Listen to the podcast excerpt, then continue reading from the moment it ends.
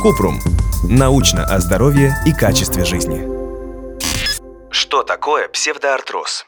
Кратко. Ложный сустав или псевдоартроз – это состояние, когда перелом кости не срастается в течение 9 месяцев. Риск развития псевдоартроза повышается у курящих людей в возрасте старше 65 лет, при дефиците витамина D, злоупотреблении алкоголем и при некоторых заболеваниях. Также может развиться из-за неправильной или недостаточной фиксации перелома и нагрузках на сломанную кость. Лечение ложного сустава хирургическое.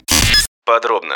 Ложный сустав образуется, если кость не срастается после перелома в течение 6-8 месяцев. В России такое осложнение появляется после 5-15% переломов длинных трубчатых костей, например, плечевой или больше берцовой. Риск образования ложного сустава повышается в возрасте старше 65 лет, при неполноценном питании, у курящих и употребляющих алкоголь, при приеме некоторых лекарств, например, аспирина, ибупрофена и преднизолона, при нарушении обмена веществ, например, диабете или гиперпаратиреозе, при метастазах злокачественной опухоли в кость, у людей с генетической предрасположенностью. Характер перелома и его лечение также могут быть причиной появления псевдоартроза. Ложный сустав может возникнуть при смещении мягких тканей между отломками, утрате части кости при переломе, инфекции, нарушении кровоснабжения в области перелома.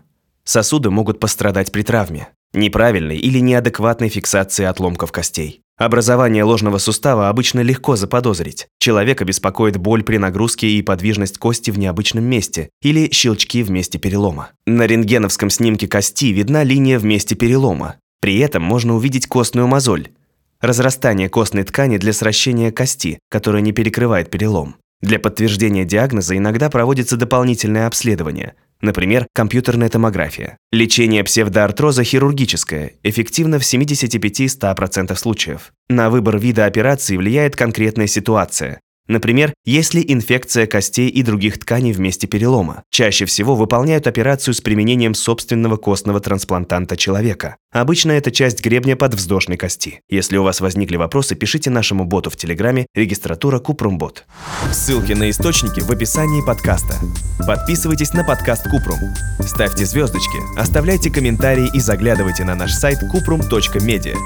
Еще больше проверенной медицины в нашем подкасте «Без шапки». Врачи и ученые, которым мы доверяем, отвечают на самые каверзные вопросы о здоровье. До встречи!